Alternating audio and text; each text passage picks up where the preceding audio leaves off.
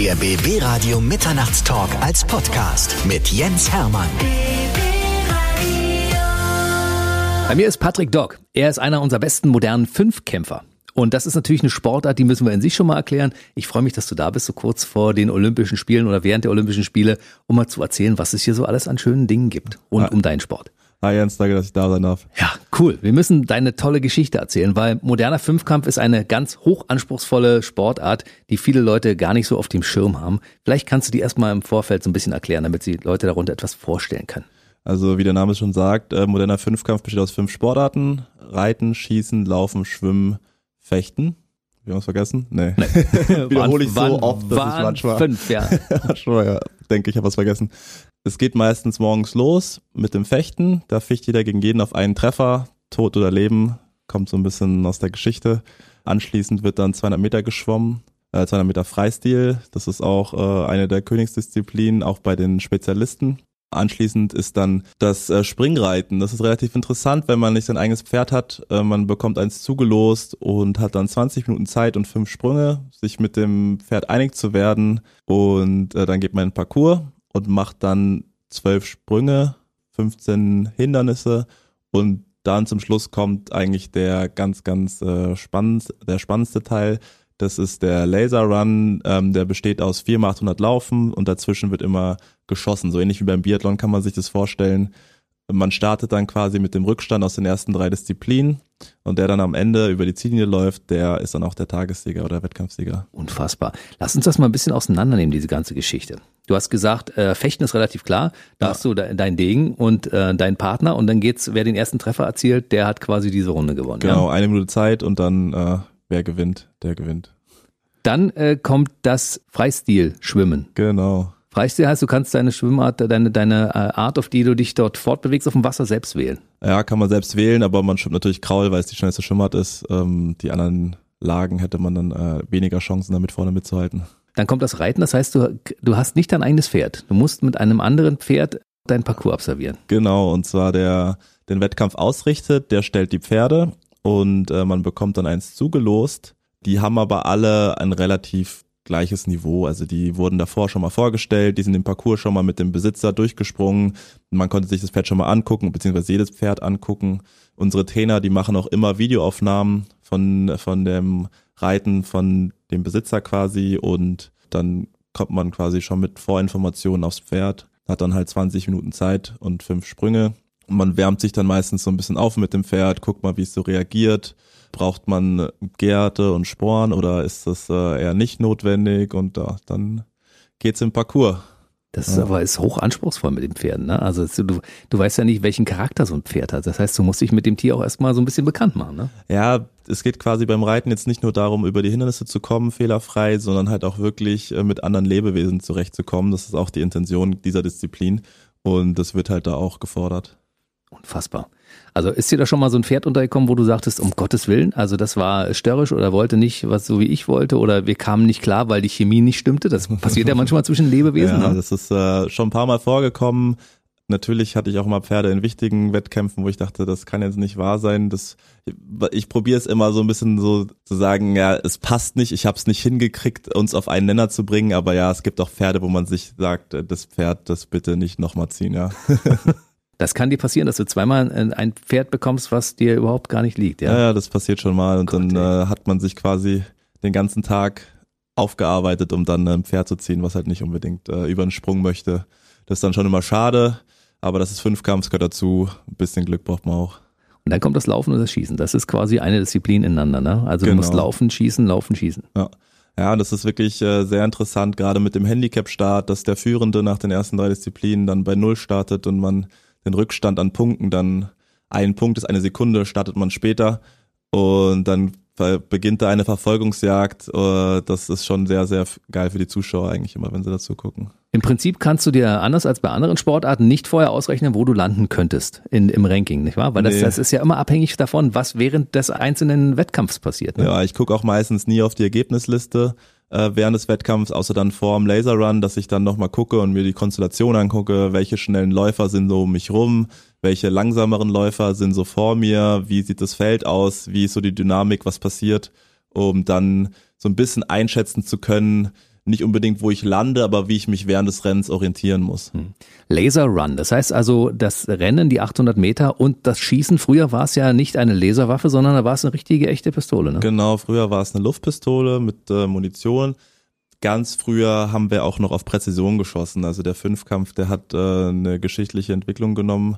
Gerade die letzten Jahre, wo es dann vor allem im Schießen von Kleinkaliber bis äh, Laserpistole gegangen ist, was so ein bisschen dem geschuldet war, was auch Waffengesetze angeht. Äh, die Kinder können nicht gleich mit so einer Waffe an Schießstand gehen und auch zuschauerfreundlicher ist einfach dadurch geworden durch diese Laserwaffe. Man kann jetzt überall einen Stand aufbauen.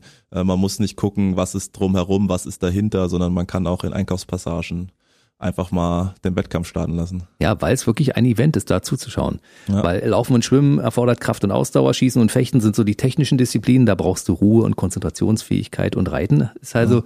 Gleichgewicht, Einfühlungsvermögen und Umgang mit dem Pferd. Ne? Genau, ja. Das war auch damals die Intention vom Erfinder der Sportart, den komplettesten Sportler zu machen. Also es ging da quasi zu Land, zu Wasser, Schwertpistole und andere Lebewesen. Mhm. Und ich würde sagen, es hat er damit ganz gut hingekriegt. Ich glaube auch. Früher waren es ja überwiegend Militärangehörige oder Polizisten, die das gemacht haben. Ne? Natürlich, ne? früher war das, hat natürlich einen militärischen Hintergrund an sich. Aber ähm, jetzt äh, mittlerweile ist das so für die Öffentlichkeit zugänglich. Das äh, macht schon Spaß, ja. Du bist ja Sportsoldat. Genau. Das hat damit aber nichts zu tun. Nee, gar nichts. ich habe den Sport schon davor gemacht äh, und bin schon davor da hängen geblieben und habe Glück gehabt, dass ich in die Sportfördergruppe der Bundeswehr gekommen bin und den Sport weitermachen konnte nach der Schule. Sonst hätte ich mir wahrscheinlich wie jeder andere eine Arbeit suchen müssen und nebenbei studiert, ja. Über das Studium reden wir gleich nochmal. Dein Bruder und du, ihr seid beide moderne Fünfkämpfer, er ist nicht ganz genau. so erfolgreich wie du. Warum ja, würde ich jetzt nicht unbedingt sagen. Also er hat schon auch sehr, sehr viele Erfolge gefeiert, aber er hat es leider dieses Mal nicht geschafft zu spielen. Er ist ja. immer eine Nasenlänge, die du ihm voraus hast, ja. sozusagen. Aber er trainiert auch zusammen und ihr seid auch ein gutes Gespann, so wenn man euch irgendwo sieht, wenn ihr irgendwo auftretet. Genau. Das ja. äh, kann man gut sehen. Warum habt ihr euch für diese Sportart damals entschieden? Ich war eigentlich der Erste, der da gelandet ist. Das ist eigentlich eine ganz witzige Geschichte. Ich war damals in der fünften Klasse jetzt nicht so der Junge, der so wirklich begeistert von der Schule war, der so wirklich Lust auf Schule hatte. Und äh, dann kam damals meine Englischlehrerin, Susanne Falkenstein, Grüße gehen raus. Die hat gesagt, Patrick, wir haben hier eine Talentsuche an der Schule. Die geht in ganz Bayern an mehreren Schulen und da musst du einmal 1000 Meter laufen, 50 Meter schwimmen, kannst um 11 Uhr nach Hause gehen hm. oder du musst bis um 1 in der Schule bleiben. Da habe ich gesagt, wo muss ich unterschreiben? hab da quasi mitgemacht, bin nach Hause gegangen und habe mir eigentlich nichts dabei gedacht und habe dann drei Wochen später Post bekommen, dass ich zu den besten 30 aus Bayern gehöre und ob ich mir nicht mal ein Wochenende noch die anderen drei Sportarten angucken möchte. Habe ich auch gedacht, ja, ein Wochenende mit Freunden, da waren auch ein paar andere dabei, machst du mal mit. Und bin dann da nach Oberhaching gefahren, das ist auch so ein Sportzentrum. Da wurden uns dann die anderen Sportarten vorgestellt, man konnte sich das alles nochmal angucken und äh, wurde dann mal zum Wettkampf eingeladen. Und als ich dann bei dem Wettkampf war, war ich witzigerweise auch relativ erfolgreich. Und wenn man halt äh, so zwölf Jahre alt ist und erfolgreich ist, dann bleibt man halt dabei. Und irgendwann hat sich das so entwickelt und eine Eigendynamik gekriegt und jetzt äh, bin ich zum zweiten Mal beim Spielen. Mhm. Darüber reden wir gleich ausführlich. Du kamst dann nach Hause und dann hast du zu deinem Bruder gesagt, du, ich habe äh, was Tolles. hey, ganz, ganz so war es nicht. Also wir haben damals äh, bei meiner Mutter gelebt und meine Mutter hat auch einen Vollzeitjob gehabt und äh, sie hätte auf keinen Fall die Zeit gehabt, uns, uns zu zwei verschiedenen Sportarten zu fahren. Ach, und äh, so. deswegen ist er so ein bisschen, glaube ich, als Kind, das heißt gezwungen worden, aber es war dann schon so, ja, geh mal da auch mit hin, dein großer Bruder ist da. Und dann mhm. äh, sind wir quasi beide dort gelandet. Wir haben auch vorher beide im selben Verein Fußball gespielt und äh, war alles irgendwie, haben wir immer denselben Sport gemacht, muss man sagen, ja. Du bist 1992 geboren, Marvin genau. ist äh, ein Tick jünger als du. Genau, der ist 95. Mhm. Also insofern könnte er theoretisch noch ein bisschen aufholen, ne? Also da könnte noch was passieren. Unter Umständen hat er mal die Nasenlänge vorn irgendwann. Das äh, wird er definitiv haben. Also Paris drei Jahre, da bin ich dann auch äh, 32 Jahre alt erst dann in der Blüte seines Lebens mit Ende 30, wo man sagt, da hat man, äh, mit Ende 20, wo man, da sagt man, da hat man quasi äh, die Hochform im modernen Fünfkampf, da wird er mich definitiv überholen. Dein Bayerisch hört man gar nicht mehr raus. Du kommst ursprünglich aus Ludwigshafen am Rhein, ne? Genau, da bin ich geboren, bin aber dann mit äh, sechs Jahren nach Bayern gezogen, mhm. hab aber wirklich nie bayerisch geredet. das mhm. äh, habe ich mir nie wirklich angeeignet. Aber ich merke, wenn ich mit Freunden aus Bayern rede, dass ich auch ganz andere Wörter benutze. Ich würde niemals sagen, kannst du mir mal ein Brötchen geben, sondern ich würde sagen, kannst du mir mal eine Semmel geben, dann, äh, sonst verstehen die mich da unten gar nicht. du trainierst jetzt hier im OSC Potsdam, das heißt, du bist irgendwann hierher umgesiedelt und hast genau. deinen Bruder auch gleich mitgebracht. Mein Bruder war witzigerweise schon ja vorher da. Also ich hatte mir damals die Schule angeguckt, da war ich in der neunten Klasse und ich hätte dann zur zehnten Klasse hierher wechseln können, war mir aber damals noch gar nicht so sicher, ob ich das wirklich möchte. Und mhm. äh, mein Bruder hat dann quasi von mir gehört, wie es so war und ist dann zur siebten Klasse hier auf die Sportschule gewechselt nach Potsdam. Ich habe dann noch meine zehnte Klasse in Bayern fertig gemacht und bin dann erst ein Jahr später zur elften Klasse hierher gewechselt. Ja dann Abitur und es war klar für dich, dass du etwas Wissenschaftliches studieren musst, ja? Physikalische Ingenieurswissenschaften. Ja, das habe ich früher gemacht. Äh, ich bin jetzt bei Maschinenbau. Ich habe dann zwischendurch mal die Uni gewechselt.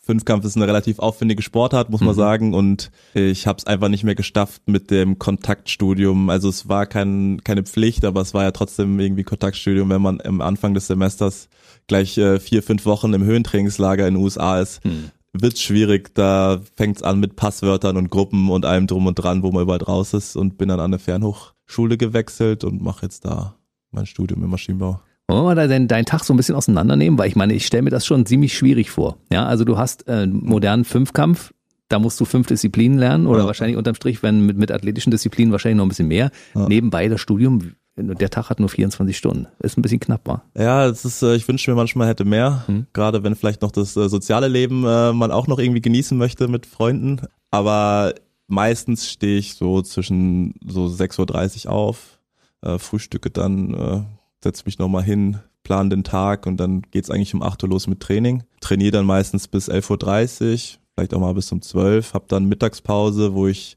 häufig auch am Stützpunkt bleibe oder nach Hause fahre, was essen und dann geht's eigentlich so um 15.30, 16 Uhr wieder los bis so 19 Uhr, 19.30 Also ich komme so am Tag vormittags drei bis vier Stunden, nachmittags drei bis vier Stunden und alles, was so drumherum so läuft, äh, probiere ich dann meistens mit Uni und Freunden zu füllen. Das ist ja Wahnsinn. Ja. Zwischendurch dann noch etwas lernen. Ich ja. meine, du hast ja auch Prüfungen zwischendurch. Die fragen ja tatsächlich Dinge ab. Es ist ja, ja nicht so, dass du die Bücher nur unter, den Kopf, unter das Kopfkissen packst und dann alles weißt. Du musst nee, ja nee, tatsächlich auch ein bisschen hab, was tun äh, dafür, ne? Ja, ein bisschen was muss man dafür auch für tun. Aber ich habe zum Beispiel den Vorteil, ich muss nach meiner Arbeit in meiner Freizeit keinen Sport mehr machen. Deswegen kann ich die Zeit nutzen, um Uni zu machen, ja. Wie muss man sich das eigentlich vorstellen? Trainierst du an einem Tag Fechten, an einem Tag Laufen, äh, an einem Tag Reiten oder wie geht denn das bei euch? Nee, also ich trainiere eigentlich äh, jeden Tag schon vier Disziplinen eigentlich so im Schnitt. Ähm, ich gehe siebenmal die Woche laufen, sechsmal die Woche schwimmen, hab ungefähr fünfmal den Degen in der Woche in der Hand. Das ist jetzt nicht immer, dass wir quasi uns man nennt es Poolfechten, wo man gegen andere ficht, gegen einen Trainingspartner. Es gibt dann auch noch so Lektionen, äh, heißt das. Das ist, kann man sich vorstellen, wie Sparringsübungen beim Boxen mit dem Trainer. Mhm. Das habe ich auch so, also ich habe circa fünfmal ein Ding in der Hand.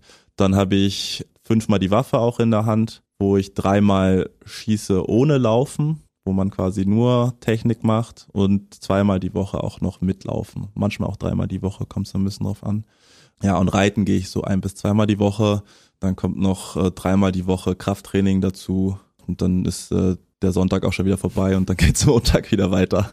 Es gibt im OSC keine Pferde, du musst dafür woanders hin. Genau.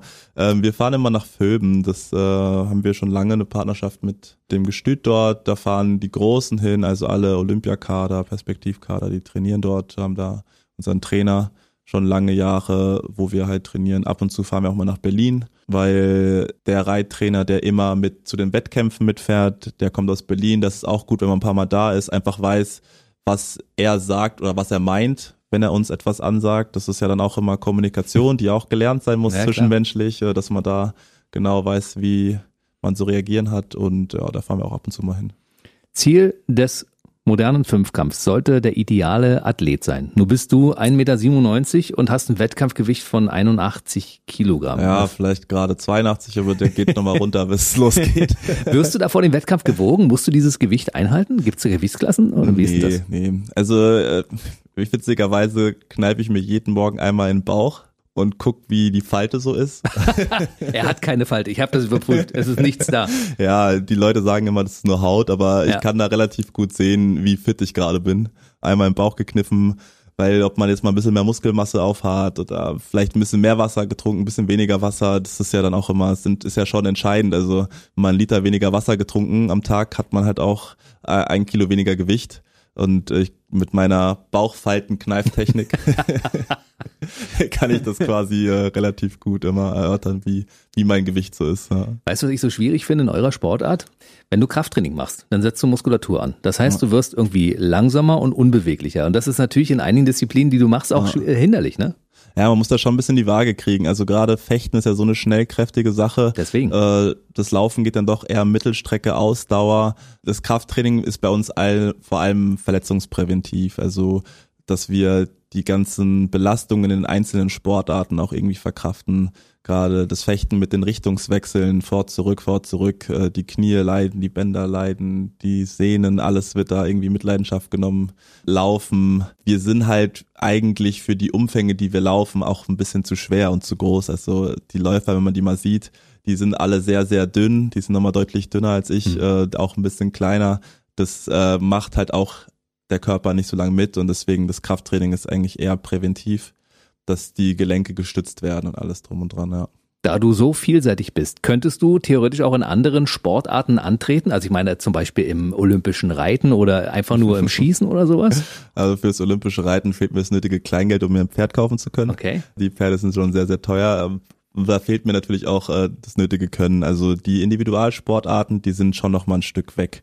Äh, die machen halt das, was wir investieren in alle fünf Sportarten zeitlich investieren die halt in eine Sportart. Also wenn ich jetzt überlege, dass ich zwölf bis 14 Mal die Woche laufen müsste, um mhm. da mithalten zu können, dann noch zwölf bis 14 Mal die Woche schwimmen, da hat der Tag einfach nicht genug Stunden für, um das alles äh, unterzubringen. Ich werde wahrscheinlich, wenn ich später mal aufhöre mit Fünfkampf, äh, vielleicht noch fechten, da hätte ich Lust drauf und dann mal so gucken, national einfach ein bisschen, bisschen mitmachen, ja. Gibt es Sportler, von denen du weißt, die nach dem olympischen Fünfkampf gesagt haben oder nach dem modernen Fünfkampf, ich mache mal noch eine andere Sportart weiter und damit auch noch erfolgreich geworden sind? Ja, es gibt da mal einen, der ist zur Leichtathletik gegangen. 800 Meter war es, glaube ich, dann, ist auch zum Spielen gefahren. Nico Motschebon, der war damals ein Fünfkämpfer, war da auch gar nicht so untalentiert und auch über Nationalmannschaft, hat sich aber dann doch für die Leichtathletik entschieden nach seiner Fünfkampfkarriere. Ja. Unfassbar. Also das behalten wir natürlich mal sehr im Auge, was hier ja. bei der Familie Doc passiert, ne? Ja. was mit euch beiden passiert, wenn ihr irgendwann mal, irgendwann mal aufhören. diese Karriere an den Nagel hängt ja. und was anderes macht. Wir gucken auf deine sportlichen Erfolge. 2013 und 2015 warst du deutscher Meister. Und dann gab es den großen Weltcup in Sarasota in den USA. Und da bist du Zweiter geworden. Das war die letzte Rettung. die letzte Rettung inwiefern? Naja, also es war 2016, war das quasi Olympia-Qualifikation und mit dem zweiten Platz habe ich äh, auf die letzte Rille noch meinen Platz mir gesichert. Ich sag mal, 2016 war ich eher noch ein Underdog, da war ich noch nicht der Medaillenkandidat, da war ich noch, ich war zwar immer dabei und jeder kannte mich, aber jeder wusste, der ist so ein 15, so Platzierung Top 15 drumherum, Mann, jetzt nicht für ganz vorne. Aber es reicht halt auch nicht, sich zu qualifizieren, wenn man immer nur da irgendwie zwischen 15 und 20 rumrudert. Und äh, dann habe ich da halt noch einen rausgehauen und habe mich dann quasi als Vorletzter, glaube ich, oder drittletzter noch für die Spiele qualifiziert im Ranking. Ja, war knappe Kiste. Unfassbar, hat mir gerade sehr gut gefallen. Patrick Dog, der Underdog. Ja, der Underdog, ja. Und dann warst du 2016 bei deinen ersten Olympischen Spielen in Rio. Genau. Und konntest gleich mal die große Olympialuft schnuppern. Ja, das, das waren ja gleich sensationelle Spiele, die du da miterleben durftest. Wa? Ja, das war, also an sich waren das halt auch tolle Spiele von der Aufmachung her, alles drum und dran. Und dann mein Wettkampf lief halt auch den Umständen entsprechend dann doch sehr, sehr gut. Also hätte mir davor jemand gesagt, dass ich Sechster wäre, hätte ich sofort unterschrieben. Da hätte ich niemals mit gerechnet, gerade nach äh, der Saison, wie die so verlaufen ist. Und auch meinen Verletzungen damals und ja, war dann doch zufrieden. Darüber müssen wir mal im Detail reden. Alexander Lessun äh, ist, der Russe ist äh, in Rio Olympiasieger geworden. Genau, ne? ja.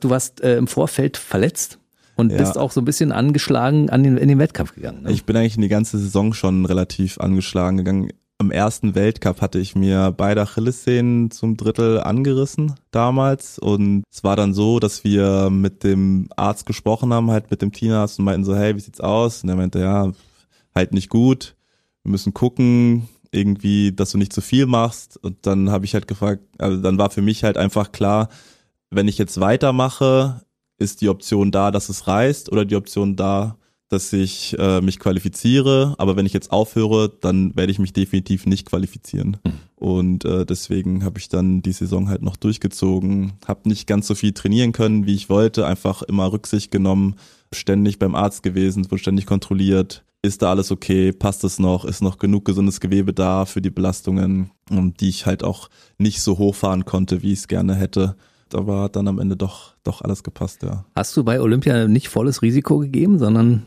ein ja, bisschen angezogene Handbremse? Nee, ich habe natürlich volles Risiko gegeben. Also ich habe auch die ganze Saison volles Risiko im Wettkampf gegeben. Da hm. kenne ich nichts im Wettkampf, da spüre ich keinen Schmerz, äh, außer die Muskeln, die vielleicht dann irgendwann mal brennen und die Lunge. Aber eigentlich spüre ich das auch erst, wenn ich über die Ziellinie bin. Die Olympischen Spiele sind so das Höchste, was man als Sportler überhaupt erreichen kann. Ne? Ja. Das ist so. Wenn du dann da stehst und du siehst, du bist auf Platz 6 gekommen, obwohl du eigentlich nicht 100% leistungsfähig warst, ja. dann hast du natürlich sofort Bock auf mehr. Ne? Ja.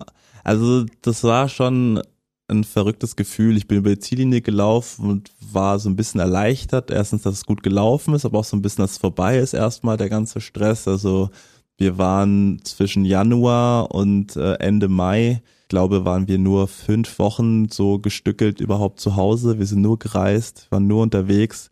Wir waren fünf Wochen vor den Spielen schon im Höhentrainingslager in den USA, sind dann runtergefahren. Das war auch wieder insgesamt so ein siebeneinhalb Wochen Trip, wo man nicht zu Hause war und irgendwie war ich dann so erleichtert, dass es vorbei ist und bin dann zur Closing-Zeremonie gegangen am nächsten Tag und war eigentlich so, ich würde sagen, es gibt ja dieses Loch, dieses Olympia-Motivationsloch, was alle so haben mhm. danach. Und bin dann dahin und habe mich dann da hingesetzt und äh, haben mir diese Show gesehen und diese Reden. Und dann wurde ja Japan quasi eingeläutet und mhm. man hat dann die Präsentation, die Vorstellung der neuen Olympischen Spiele gesehen und die hat mich so umgehauen, dass ich dachte, boah, da habe ich richtig Bock auch da zu sein und habe dann quasi eigentlich, nachdem ich einen halben Tag bisschen Motiv äh, Motivationsloch hatte, gleich wieder gesagt, okay, da will ich wieder, da will ich abliefern. Tokio. Genau. Ich komme. Nun wurden dir die Olympischen Spiele aufgrund von Corona auch um ein Jahr nach hinten verlegt. Das ja. heißt, du musstest dich ein Jahr weiterhin fit halten auf dem Level, auf dem ja. du vorher warst.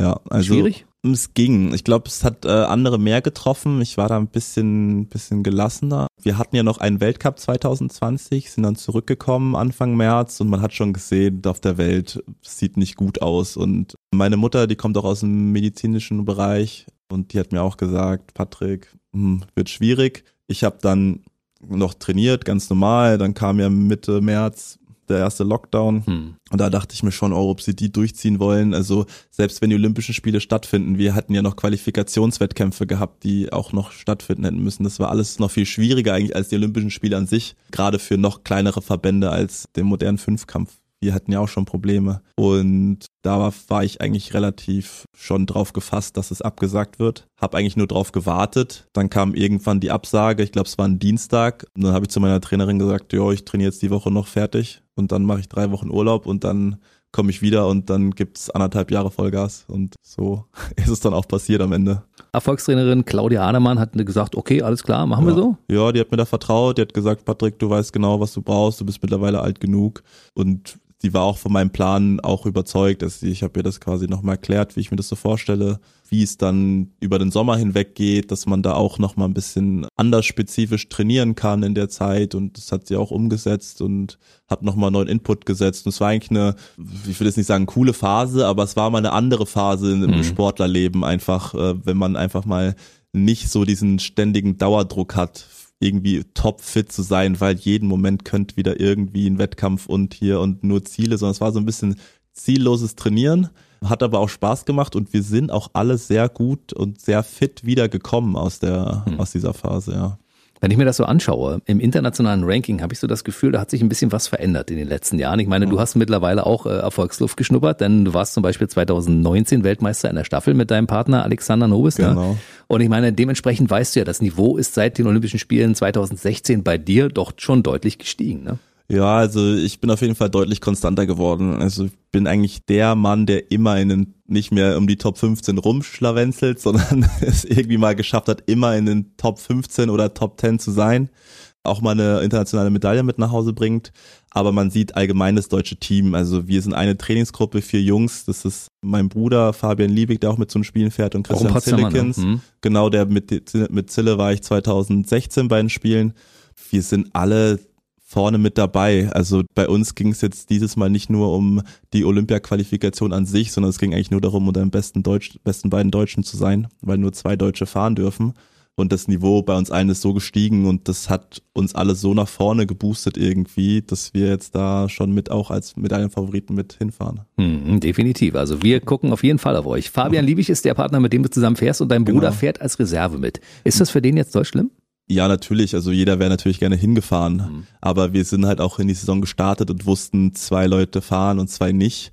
Und alle haben ja an sich die Qualifikationskriterien geschafft. Also es war quasi irgendwie dann doch äh, schade und ich denke man, da ist man auch enttäuscht. Mhm. Gerade Marvin war auch äh, sehr gut, 2019 vor allem und auch Anfang 2020, jetzt kam die Corona-Pause. Er war die Saison auch gut, also man darf es nicht unterschätzen. Wir sind in, gefühlt alle Top 15 in der Weltrangliste. Also das mhm. ist hm. äh, die beiden, die jetzt nicht mitfahren, das ist sehr, sehr schade. Das nimmt äh, dem Wettkampf auch ein gewisses Niveau in Anführungszeichen, was äh, die sportliche Leistung angeht. Aber das stand halt da nicht äh, im Vordergrund unbedingt, sondern einfach, dass viele Athleten aus der ganzen Welt kommen, zusammenkommen, dass man da einfach, ja, sich so aneinander misst und ist halt jetzt so gekommen, ja. Wie ist denn das, wenn du mit deinem Bruder gemeinsam in einen Wettkampf gehst? Ihr wollt ja beide gewinnen. Und ich meine, ihr seid Brüder und ihr seid auch fette Freunde, hat man so den Eindruck, ne? Ach, es äh, hält sich in Grenzen. ähm, Natürlich ist es immer noch der, dem ich es am ehesten gönne, wenn er vor mir ist, aber okay. ich gewinne schon lieber selber. es gibt ja Sportarten, wo die Brüder tatsächlich richtig Konkurrenten sind und sich gegenseitig hassen sozusagen. Ja. Ne? Das ist bei euch aber nicht der Fall. Ah, wird schon fast in die Richtung gehen. wir sind jetzt nicht, äh, wir sind jetzt nicht ganz so schlimm wie die Hartings, würde ich sagen, aber wir sind jetzt auch keine Hahner-Zwillinge. ja, stimmt. Ja, die machen ja alles zusammen. Ne? Die machen alles die gehen zusammen, auch zusammen aufs Klo. Das macht ihr nicht. Nee, nee, das äh, können wir uns gerade noch verkneifen. Habt ihr unterschiedliche Tagesabläufe oder trefft ihr beim Training aufeinander?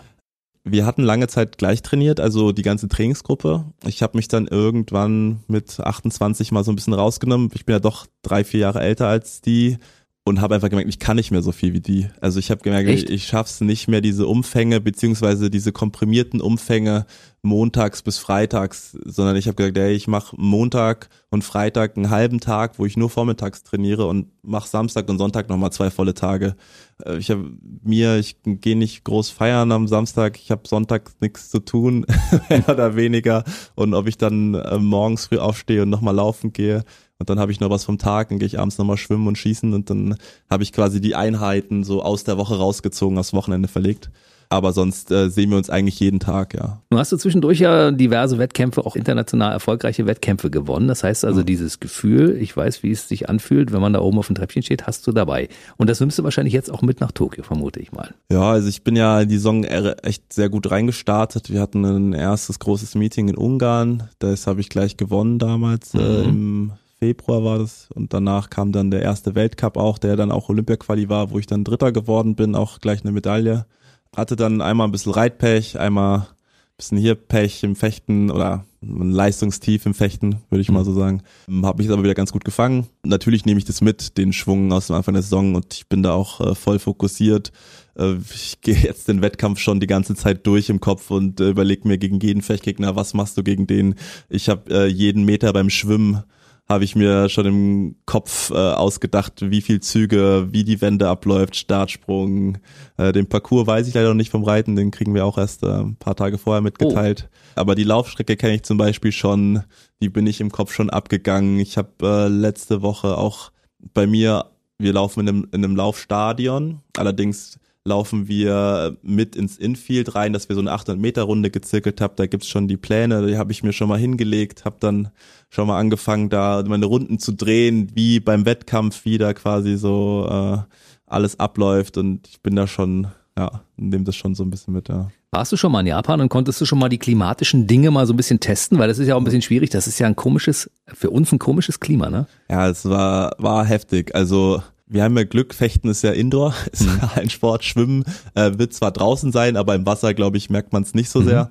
Ja, das Laufen war, das war sehr hart. Also die Hitze ist es gar nicht, aber die Luftfeuchtigkeit, man setzt sich quasi hin und der Schweiß rinnt einem runter. Man weiß gar nicht, was man machen soll. Und so ein Fünfkampftag, der dauert halt auch eine Weile und man hat schon sehr viel Flüssigkeit verloren durch das ganze Schwitzen, sehr viel Nährstoffe und äh, dann kommt zum Schluss das Laufen und ich weiß noch, ich bin aus der Umkleide raus, habe mir meine Sachen zu meinem Skistand gepackt und bin dann so losgejoggt und habe so gemerkt, oh Gott, irgendwie ist der nicht ganz gut. Bin dann in die Umkleide rein, hab noch mal Cola gesucht. irgendwie mir, ich hatte das Gefühl, ich kipp gleich um. Ja. Irgendwas äh, passt mhm. hier nicht ganz bin jetzt aber für diese Spiele besser vorbereitet, was äh, das Ganze angeht. Man muss es, glaube ich, einmal erfahren haben, hm. Wie es so abläuft und dann äh, funktioniert es schon. Ist wahrscheinlich auch nervlich eine ziemlich große Belastung, die wahrscheinlich auch mit reinspielt, ja. vermute ich mal, ne? Ah ja, na klar, also wie gesagt, wenn man es in der Ernährung nicht ganz äh, hinkriegt den Tag über, dann fehlen einem hinten raus die Körner und äh, das sind halt die nötigen Sekunden, die dann halt zwischen Medaille oder nicht Medaille entscheiden können. Bist du Japan erprobt?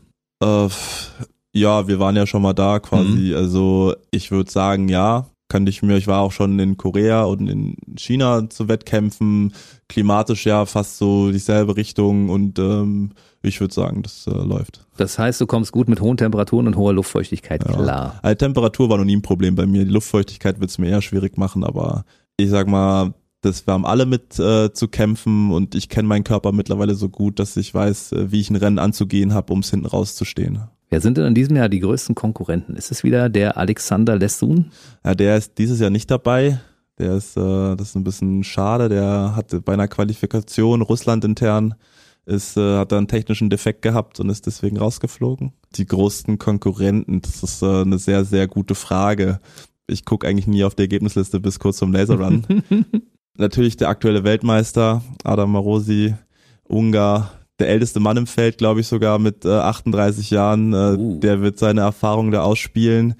Man kann es wirklich nicht so richtig sagen. Es kommt ein bisschen drauf an, wie man mit den Bedingungen zurechtkommt. Also gerade die laufstarken Leute, so wie ich, die werden, denke ich mal, nochmal einen Vorteil haben.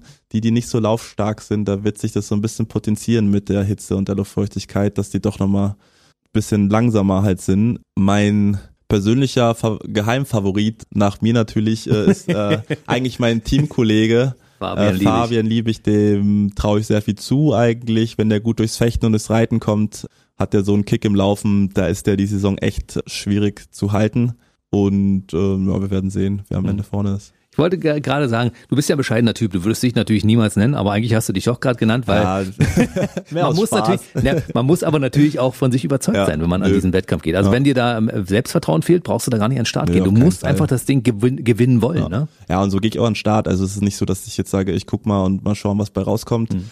Ich hatte mit einem befreundeten Fünfkämpfer aus Amerika mal gequatscht und der meinte auch, ja, das erste Mal Olympische Spiele ist Spaß und das zweite Mal ist Business. Da mhm wird abgeliefert. Da wollen auch alle, dass man abliefert. Ist jetzt nicht unbedingt förderlich für mein äh, Nervenkostüm, würde ich sagen, dieser Druck, der da entsteht, aber ich glaube, ich komme damit relativ gut klar. Hm. Die Tagesform wird eigentlich entscheiden. Ich werde jetzt nicht äh, anders rangehen an andere als an andere Wettkämpfe an sich. Du weiß ich nicht, wie das im Normalfall ist beim äh, modernen Fünfkampf. Wie ist das mit Zuschauern? Weil dieses Jahr sind ja Zuschauer in Japan nicht erlaubt. Ja, also bei den Spielen 2016 war natürlich schon viel los, da hat die Hütte gebrannt. Es gibt auch Wettkämpfe in Ländern, in Städten, da ist sehr viel los. Oder auch bei den Finals in Berlin, da war ja unfassbar viel los letztes Mal.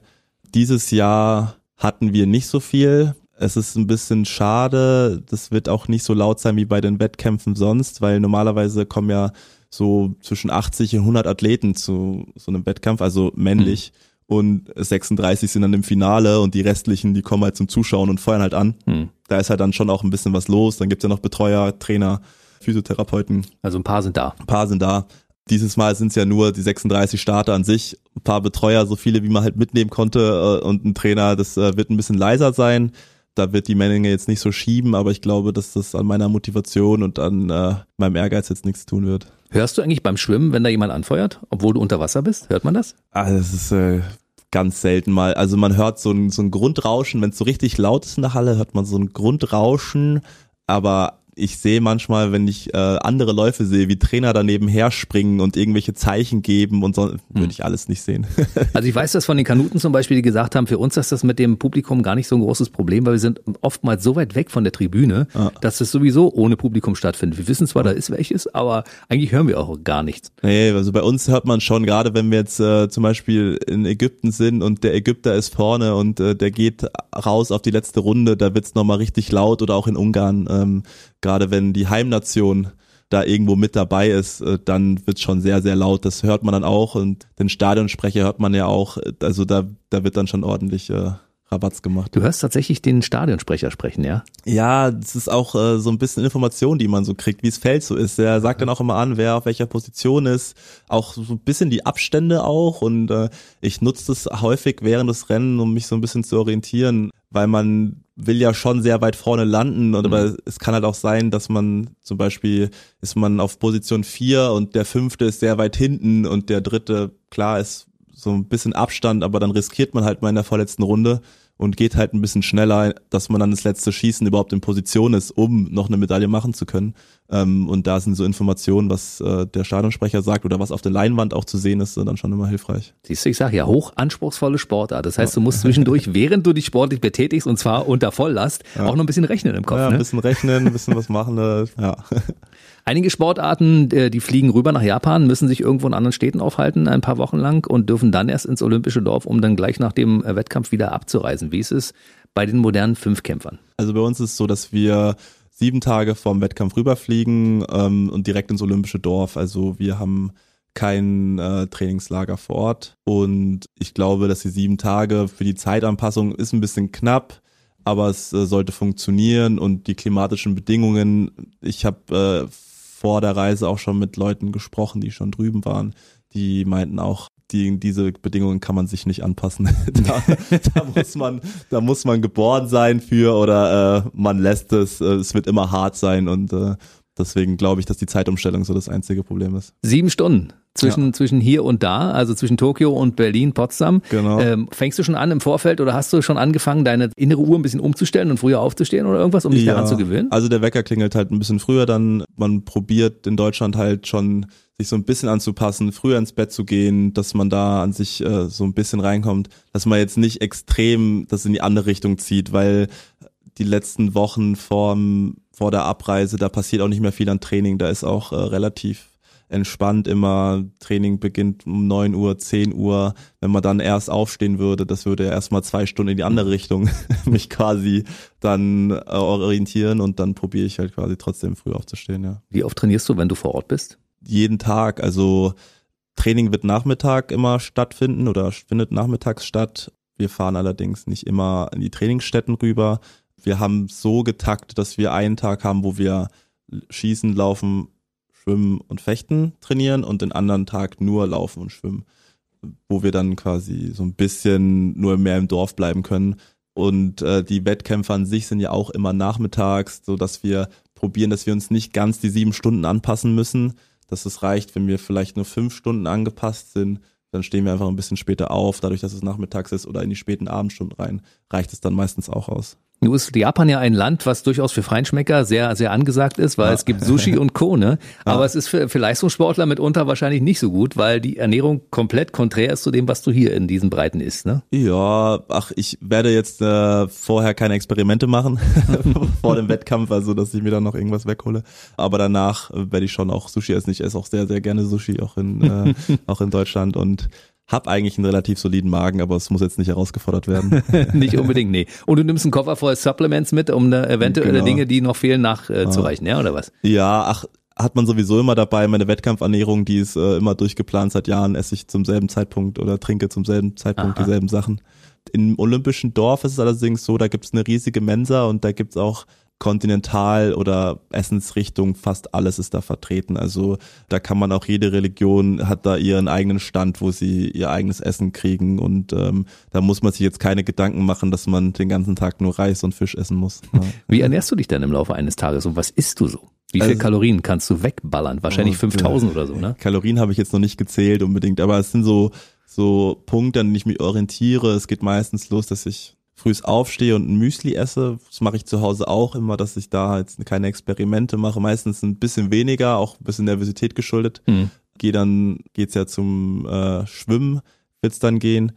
Davor habe ich quasi Elektrolyte-Shake dabei. Das äh, wird dann so sein. Kurz ähm, vorm Start kommt dann nochmal ein Koffeinshot, dann komme ich aus dem Wasser wow. raus, dann habe ich äh, einen Regenerationsshake plus nochmal noch zwei Regenerationsshots dann natürlich immer Elektrolyte dabei. Gerade da ist halt wichtig wegen den Mineralien und so. Mhm. Dann geht's zum Fechten, dann wird gefochten. Während des Fechten habe ich immer zwei Riegel dabei und zwei Gels, die immer quasi alle vier Runden muss ein Ding davon weg sein, mhm. dass ich hinten raus äh, noch die Körner hab. Dann wird quasi nach dem Fechten wieder Regenerationsshake. Dann geht's zum Reiten, dann wird beim Reiten geguckt, wie viel Zeit habe ich. Da kann es auch mal passieren, dass ich wirklich was Richtiges esse wenn es das Lunchpaket hergibt. Also das Lunchpaket sind ja manchmal hopp oder top, weil einfach man muss dann gucken, wie lang ist die Zeit noch bis zum Laserrun, dass man das auch alles verdaut hat. Und äh, dann wird 45 Minuten vor dem Start, vor dem Laserrun, noch das letzte Gel quasi inhaliert. Mhm. Und äh, dann habe ich auch ungefähr meine gefühlt 100 Millionen Gels und 100 Millionen Riegel fertig, die ich dabei habe. Und äh, dann wird nur noch getrunken, dass man nichts Schweres im Magen liegen hat und dann geht's ab. Hochwissenschaftlicher Prozess, war unglaublich. Also das Steak kannst du dir und die Nudeln zwischendurch Ah, wie die- anders machen, das gibt's bei dir gar mal, nicht. Lass Das, ich mal lieber weg. Nee. naja, es ist halt ist auch ein bisschen aus der Not geboren, diese ganze Ernährungsgeschichte bei mir, weil wir häufig halt auch Wettkämpfe hatten in Ländern, wo das äh, Lunchpaket einfach nicht gut war oder Mhm. wo es auch nicht unbedingt vorhanden war, wo man einfach gesagt, okay, wie schaffe ich den Wettkampf, mich äh, selbst zu versorgen, einfach auch den ganzen Mhm. Tag. Und wenn man dann da seine Routine hat und mal in ein Land kommt, wo das Lunchpaket gut ist, na, dann nimmt man es mit, aber man ist auf jeden Fall nicht darauf angewiesen. Welche Sportgeräte darfst du denn eigentlich mitnehmen? Gibt es irgendwelche Geräte, die du von hier mitnimmst, weil die, die Kanuten haben ihre Boote dabei? Also, ne, ich habe halt mein Sportequipment, was gute 40 Kilo hat an sich äh, in meiner Tasche. Das ist eine Menge. So trainingstechnisch nehme ich jetzt nichts mit. Also bei den Kanuten, die nehmen ihr Boot mit, ist ja auch ihr Wettkampfzeug. Ich habe ja halt auch meine Degen, meine Waffen. Die schleppst du mit. Das habe ich alles dabei. Also ich reiß an, einmal mit kompletten Fechtanzug, drei Degen plus Ersatzklinge. Dann beim Reiten natürlich Reitstiefel, alles, Jackett, Helm, Handschuhe, Gärtesporn. Beim Schwimmen habe ich äh, das doch die entspannteste Sportart mit äh, einer Einschwimmbadehose und einer Wettkampfspadehose und ein paar Badelatschen, die ich dabei habe. Brille und Badekappe auch noch. Ja, und beim Schießen habe ich halt zwei Waffen.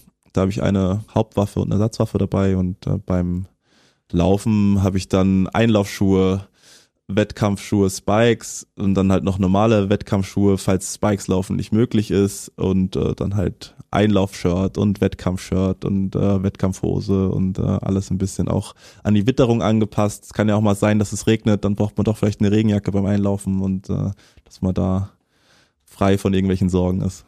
Du merkst schon, ich klebe an deinen äh, Lippen. Ne? Ich bin auch so ein strukturierter Mensch und ich finde das toll. Du hast deine Checkliste, du weißt genau, was du wann brauchst, hast das alles. Genau. Check, check, check, check, hier Ja. habe ich dabei, alles klar.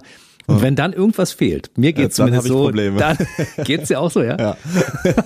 Es ist auch wirklich, ich packe meine Tasche wirklich seit Jahren gleich. Da sind die Sachen immer an derselben Stelle. Ich weiß immer, wo was ist. Und wenn da irgendwas fehlt oder wenn ich was nicht sofort finde, dann weiß ich, oh, das habe ich vergessen. Habe ich wirklich vergessen. Ja. Ich war früher DJ und habe gearbeitet mit Plattencovern beziehungsweise mit CD-Covern. Und wenn eine CD an der falschen Stelle steckte während einer Veranstaltung, das hat mich aus dem Konzept gebracht. Das kannst du nicht vorstellen. Ich kann mir vorstellen, dass es bei dir auch so ist, wenn irgendwas fehlt. Ne? Genau, so ist es auch. Ja. Meine Güte. So, dann lass uns mal noch ganz kurz über zwei Dinge reden. Als eins möchte ich natürlich von dir wissen, wir wissen natürlich, dass du uns gerne ein Edelmetall mitbringen möchtest. Würde ich mir auch gerne mitnehmen. Realistisch, wie sind die Chancen?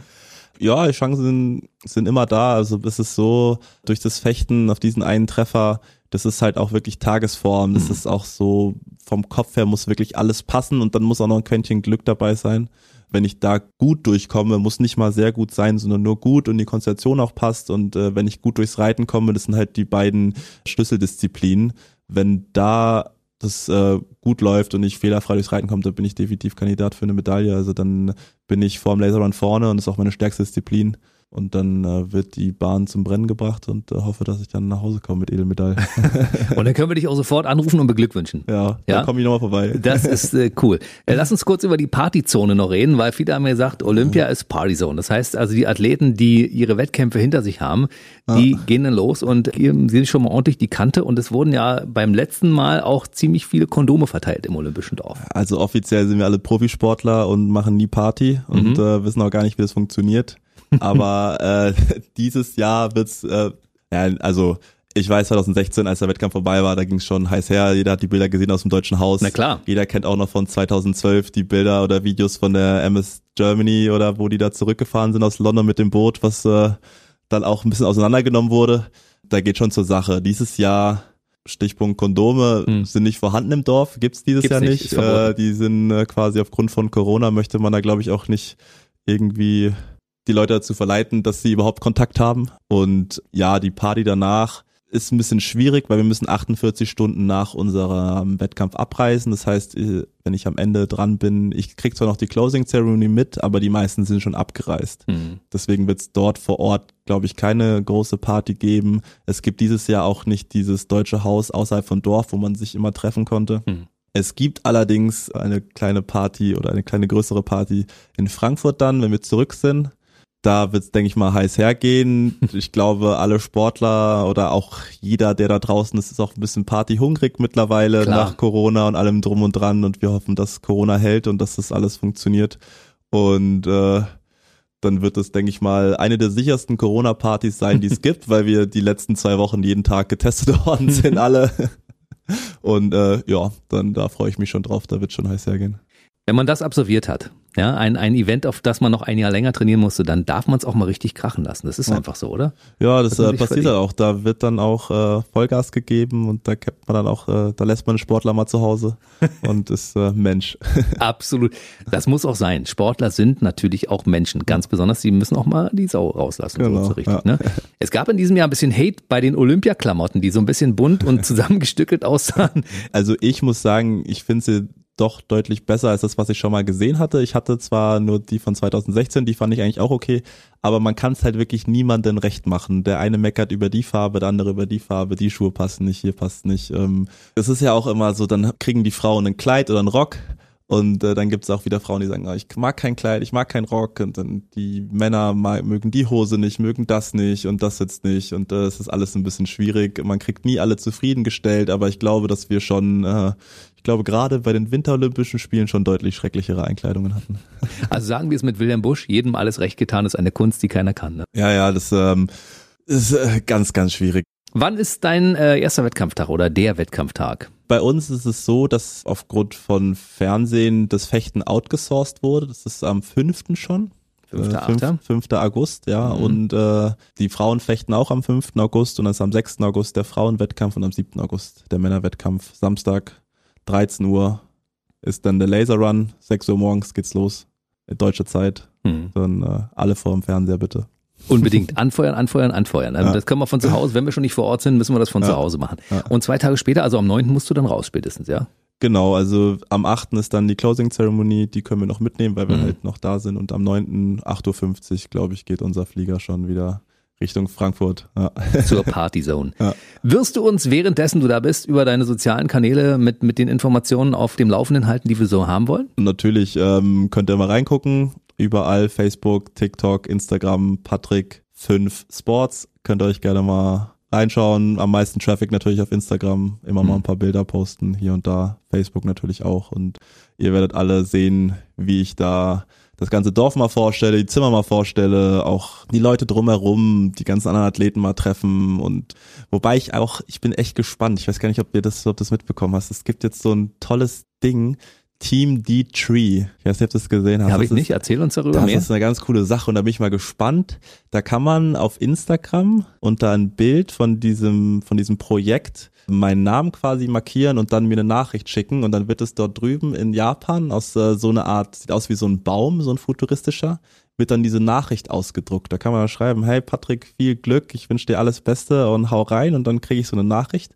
Ich habe jetzt schon ein paar Nachrichten bekommen, die werde ich dann da alle raussammeln und die habe ich vor in meinem Zimmer alle an die Wand zu kleben für die ganzen, die mich da supporten über diese Sache. Das Aber werde ich auch nochmal auf meinen sozialen Medien irgendwo Machen wir eine Verlinkung. Er, er, erklären, ja. Genau. Also wir brauchen die Erklärung nochmal, wir ja. brauchen auf jeden Fall die Verlinkung und sag ja. nochmal die, die Adresse auf Instagram, wo man dich findet. Patrick 5 Sports, also Patrick 5 aus Zahl geschrieben und dann Sports. Ich weiß das natürlich, warum, weil ich dich verfolge schon ja. die ganze Zeit, weil wir uns auch schon auf verschiedenen Veranstaltungen gesehen haben. Du bist ja auch Unterstützer von Sterne des Sports, was genau. auch eine genau. wichtige Sache ist. Da ja. muss man sich auch nicht lange überreden. Das machst du gerne. Nö, das mache ich gerne. Also alles, was ehrenamtlich oder wo ich irgendwo helfen kann, äh, bin ich immer dabei. Der Sport lebt halt auch von so etwas. Also gerade vom Ehrenamt oder dass halt auch die Leute wie ich jetzt sagen würde, als Profisportler mit einer gewissen Reichweite einfach auch die anderen unterstützen. Und wie gesagt, ich komme aus einem kleinen Dorf mit einem ganz kleinen Verein.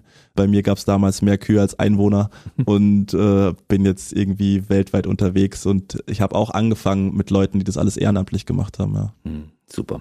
Also du bist einer der sympathischsten Sportler, die ich überhaupt kenne. Das Danke. heißt, meine Daumen sind sowieso gedrückt. Und die Daumen vom kompletten BB-Radio-Team. Ja, hab ich schon die gemerkt, haben wir ja. in der Redaktion draußen alle, oh, Patrick, Patrick, bring uns Medaille mit. Also ich wünsche dir alles Gute. Du machst das Beste draus, ich bin davon überzeugt. Und dann reden wir mal, wenn du wieder zurück bist, über deine, über die Schritte danach. Ne? Über die was, Erfahrung und was, was dann, über die. Erfahrung, was so los war, was so los, wie deine Zukunft aussehen wird Ja. und so weiter. Ich bin sehr gespannt auf das, was da, was du uns berichtest. Können wir gerne machen. Toi, toi, toi. Patrick Dock war heute bei mir. Schön, dass du da warst. Danke. Viel Erfolg. Bis zum nächsten Mal. Bis dann, ciao. Der BB Radio Mitternachtstalk. Jede Nacht ab 0 Uhr. Und der neueste Podcast jeden Mittwoch.